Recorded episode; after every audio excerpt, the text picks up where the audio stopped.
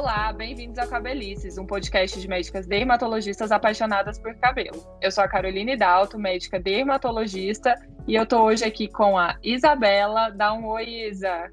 Oi, pessoal, tudo bem? E com a Tamara Vanzella. Oi, gente, prazer estar aqui de novo. E elas vão me acompanhar hoje no bate-papo é, sobre um tema bem legal, que, assim, a gente sabe que algumas doenças, elas acabam levando a uma perda irreversível dos fios de cabelo no couro cabeludo, né? Então, por exemplo, a calvície, as alopecias cicatriciais, como, por exemplo, a fibrosante frontal, às vezes uma cicatriz no couro cabeludo, enfim, várias, várias situações. E aí os pacientes, às vezes, vêm com esse questionamento, né? Como que eles podem disfarçar essa falha, essa diminuição essa perda de, de fios, né? A gente já sabe do transplante capilar, inclusive tem episódio no, no podcast sobre isso. Mas existem métodos reversíveis, ou seja, métodos que você pode colocar e tirar, passar, lavar e tirar? Então, hoje a gente vai falar sobre isso, sobre as coberturas, sobre as camuflagens que a gente pode fazer no couro cabeludo e quais são os produtos, as técnicas que a gente usa é, com essa finalidade de disfarçar essa diminuição de fios. Para começar, a gente vai falar sobre as coberturas, e a mais utilizada e a mais popular são as próteses capilares. Isa, a gente sabe da nomenclatura peruca, mas hoje em dia a gente usa muito mais a nomenclatura de prótese. Qual que é a diferença? Elas são a mesma coisa? Explica para a gente um pouquinho. Na verdade, é mais uma questão realmente de modo de chamar mesmo. Quando a gente fala em peruca, a gente pensa em uma cobertura em um contexto mais estético, em uma situação de fantasia, de carnaval. Já a prótese, esse termo prótese, ele é um termo mais médico, né? Então, em uma paciente ou um paciente que está passando por uma perda temporária ou uma perda permanente dos fios, nós médicos a gente prefere indicar próteses e não perucas. Mas é uma questão Sim. mais de denominação mesmo. Certo. Então, é, o termo correto quando a gente se refere né, a, a, essa cobertura de pacientes, enfim, com algum tipo de alopecia, é o, a prótese. E como que essas próteses podem ser, Tamara, por exemplo? A gente consegue escolher o tipo de fibra dessa prótese, a densidade de, de fibras dessa prótese? Sim, Carol, na verdade, hoje em dia a gente personaliza muito, né? Tem empresas especializadas em fazer a prótese capilar de acordo com o seu desejo, tanto na questão do tipo de fibra, de densidade, de cor, de escolher o cabelo, de fazer a medida da, do seu couro cabeludo, da, da circunferência. Então, gente, é possível personalizar o máximo possível para trazer maior naturalidade. Quanto às fibras da prótese, ela pode ser sintética ou a natural. A fibra sintética, normalmente, ela é de nylon ou de acrílico e ela tem uma menor durabilidade e uma qualidade inferior. Só que o custo é mais acessível, né? Uhum. Já as próteses naturais, elas podem ser de cabelo natural, que você consegue escolher um cabelo da cor do seu, da textura, da, da espessura do seu, ou de fibra biovegetal, que também é uma opção de cabelo natural que é essa fibra, né? Elas têm uma duração maior, tem mais naturalidade, mas o custo é mais elevado. E às vezes ele é até bem elevado, dependendo da técnica uhum. e do cabelo Sim. que você quer. Quanto maior a densidade dos fios, ou seja, uma prótese bem volumosa, mais cara vai ser, porque mais cabelo vai ter. Então, tudo isso são condições que podem levar ao paciente escolher qual ele prefere. Quanto mais natural, melhor, né? Sim, com certeza. E a gente sempre pensa, né, quando às vezes a gente pensa em prótese, peruca, né, que os pacientes estão mais familiarizados até com esse termo, mas enfim, aqui a gente vai se referir a isso como prótese, a gente sempre pensa que elas são removíveis, né? Então, que você colocou, chegou em casa e tirou. É desse jeito mesmo, Isa? Exatamente. Muitas pessoas têm esse conceito, né? E até uma dúvida que muitos pacientes eles, eles questionam quando eles optam por usar a prótese, seja isso qual seja a indicação, né? Que ah, toda hora vou ter que ficar tirando tal. Mas na verdade, não necessariamente. Existe realmente o sistema removível, né? Que a gente pode retirar a qualquer momento, conforme a nossa vontade, mas existe também o sistema fixo. E nesse sistema, a fixação da prótese ela é feita com uma cola ou com um adesivo dupla face. Isso dá muita liberdade para o paciente. É possível nadar, correr, ir à praia, lavar o cabelo, ou seja, ter uma vida normal, obviamente, com manutenções periódicas dessa prótese, mas não tirando todo dia, como a maioria das pessoas acha que realmente usar uma prótese é ter que tirar todo dia e pôr todo dia. É verdade. E isso é bem legal, né? A pessoa ela consegue ficar, né? Eles falam em torno de duas semanas quando é, você faz uma boa manutenção. Você consegue ficar até duas semanas direto com a prótese, sem ter que ficar tirando toda hora. E, enfim, e, e a Tamara até falou um pouco que hoje em dia tem, né? Você pode medir circunferência do couro cabeludo para fazer uma coisa mais personalizada mas a gente sabe que existem é, a base da prótese ela pode ser de diversos materiais como a micropele a tela lace mista enfim depende de do que, que enfim o paciente vai se adaptar melhor. E isso é até legal né porque a gente sabe por exemplo que Beyoncé usa muito lace ela usa na verdade esse sistema mais fixo né e por isso que ela consegue bater o cabelo sem medo nos shows de perder o cabelo dela. É, então isso é bem legal muitas famosas nos Estados Unidos usam, né? A gente nem imagina, por isso que cada é. dia tá com cabelo e é muita prótese e fica muito natural, né? Verdade. Sim, às vezes acho que teve Bruna Marquezine também ano passado ou retrasado, não sei, num, num, num festival de Cannes, enfim, não lembro que do nada ela apareceu loira e era um, um, lace, né, que ela, que ela tinha utilizado. Então o resultado fica bem natural e, e bem interessante, né? E assim, uma outra pergunta: todo mundo pode usar a prótese, Tamara? Pode ter, existir algum efeito colateral do uso delas? Carol, a prótese capilar é indicada para todo mundo, tá? Homens, mulheres, mas é claro que existem aquelas indicações maiores. Então, por exemplo, homens com alopecia androgenética, calvície. Eu já peguei vários pacientes que vieram fazer transplante, aí eles mandam foto com prótese e muitas vezes eu já vi pessoalmente, não dava nem para a gente reconhecer que era de tão bem feita, né? Então é uma indicação legal. É, lembrando que assim, o resultado do transplante raramente vai ficar igual ao de uma prótese, porque a prótese é uma densidade super alta, né? Sim.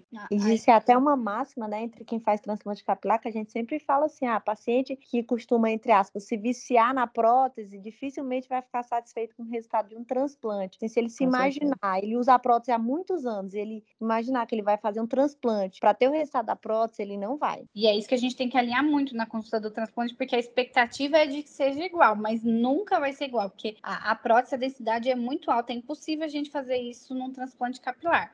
É, mas é uma indicação. Tem paciente que não tem área doadora, né? Ou não quer fazer um transplante, ou quer ter uma super densidade, então coloca uma prótese, que aí, igual vocês estavam falando, é uma prótese que você não precisa tirar todo dia, a pessoa entra no mar, entra na piscina. Até tem aquela história do Ike Batista, não sei se vocês lembram. Eu vi. Todo mundo descobriu que era uma prótese, né? Então, é. É né? É uma opção e já vi pacientes com elas e fica muito bom, né? Outra opção para mulheres também que tem é, alopecia androgenética, existem próteses que a gente pode mesclar com o cabelo, né? Que são uhum. mistas, então ela pode mesclar com o seu cabelo de verdade. E aqueles, aquelas pacientes com alopecia cicatricial, homens ou mulheres. Então, por exemplo, uma frontal fibrosante, que já tem bem avançado, que aqui a gente tem podcast também, é só ouvir, que uhum. tem aquela entrada bem grande, a linha lá para trás começa, então colocar uma prótese que seja é, só na frente. É uma opção também muito legal. Mas a gente tem efeitos colaterais, a gente tem que cuidar é, em que couro cabeludo que a gente está pondo, qual a técnica, qual é a manutenção, porque a gente pode ver dermatite de contato por essa cola. Já tive pacientes com dermatite de contato por prótese, assim, vermelho, descamando, com coceira, e era da cola da prótese. Pode ter uma alopecia de tração, o que, que é isso? Então, a gente colar e na hora de tirar, o trauma é tanto que arrancar os cabelos e formar uma falha, né? Ou gente que fica tirando e pondo toda hora, estimulando aquele folículo a ser retirado e gerar uma alopecia de tração. E o efeito de Kebner, que é uma coisa que nós temos que cuidar, o que, que é esse efeito? Quem tem esse tipo de alopecia cicatricial, por exemplo, uma frontal fibrosante, o trauma pode piorar ela. E aí, o que, que é o trauma? Se a gente ficar colando e descolando a prótese todo dia, também, em alguns casos, pode levar a essa piora. Então, são efeitos que a gente tem que observar, não é inerte, mas eu acredito que feito com cuidado a gente pode minimizar. É, isso é importante. E lembrando assim que a gente não vai falar sobre isso nesse podcast, provavelmente lá para frente a gente vai gravar um que existem também os apliques, as extensões, o mega hair, mas isso a gente vai trazer num, num episódio mais completo só falando sobre isso. E saindo um pouco das próteses, né?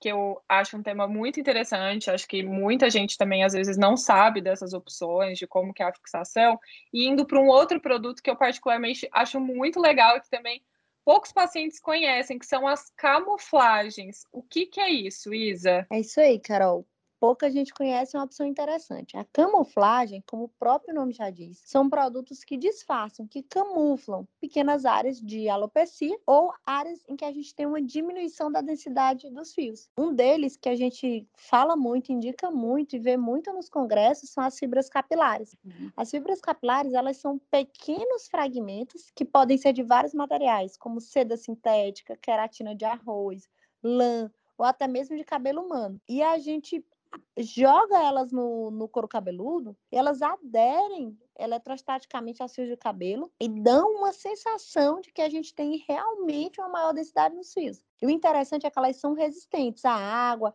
ao suor, mas são removíveis com shampoo. E como elas precisam dos fios de cabelo para aderir, é sempre importante que a gente indique para aquele paciente que ainda tem fios residuais, ou seja, a gente não pode utilizar em um paciente totalmente calvo. Existindo fios de cabelo, a gente pode utilizar como uma excelente estratégia aí para camuflar, dar uma impressão de uma maior densidade capilar. Eu gosto muito das fibras, eu indico muito para principalmente mulher que tem aquela falha uhum. no cabelo.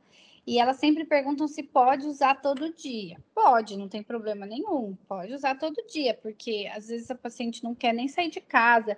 Eu acho que ajuda tanto, traz uma autoestima tão boa, né? Então Verdade. pode usar todo dia, é só lembrar de lavar que vai sair, vida que segue. Eu tenho paciente que usa todo dia e adora. Também. É, para mulher é bem legal com, com androgenética, quando é, fica bem disfarçado, elas costumam gostar bastante mesmo. E poucas pacientes conhecem, né? Assim, eu, sempre quando uhum. eu indico e às vezes mostro foto, elas ficam. Abre uma luz, né? É, nossa, que legal. Excelente. Então é bem interessante. Pra quem tem aquele couro cabeludo aparente, assim, né? Que, fica, que isso é a principal queixa, é uma alternativa excelente. E tem várias e ainda cores, né? Então, assim. É, sabe? hoje tem várias opções, a ver? E várias marcas também, né? Você encontra de vários jeitos aí na internet. E ainda falando das camuflagens, né? Então, a Isa, a gente estava falando sobre as fibras.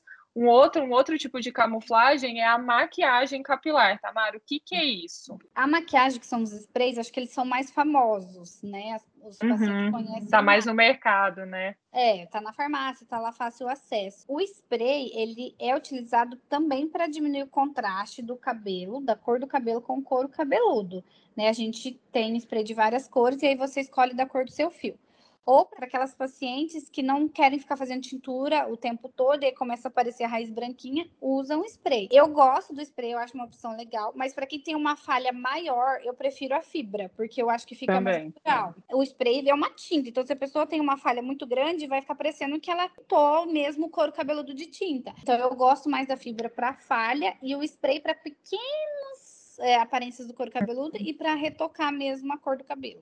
É, e pode ser uma opção legal também na gestante, né? Que... É, pode, é liberado à vontade. E também, é, assim, é, é a, a, maquiagem, né? O spray, existem até uns produtos em pó, eles são removíveis, né? Então, quando você lavar o cabelo, aquele produto vai sair.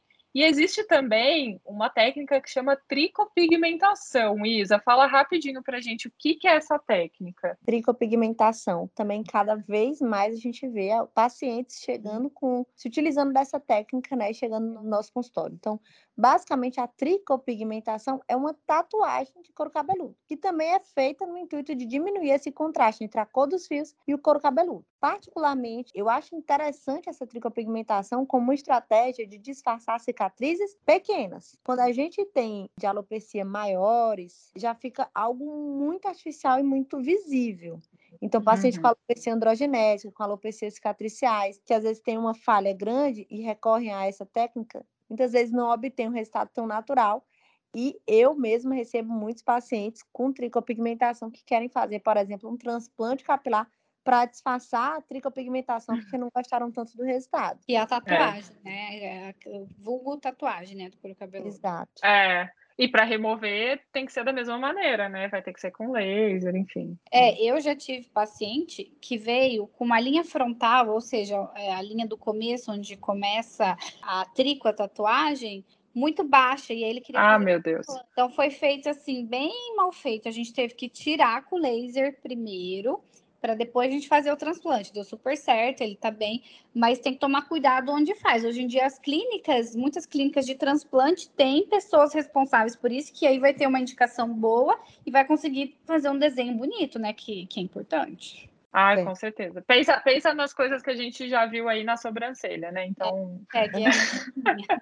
ah, gente, então assim, eu acho que esse é um tema muito importante. A gente sabe o quanto, né, é, esses pacientes que sofrem com algum tipo de alopecia, com, com androgenética, cicatricial, como isso é, interfere né, na, na autoestima, como o cabelo é importante tanto para homens quanto para mulheres.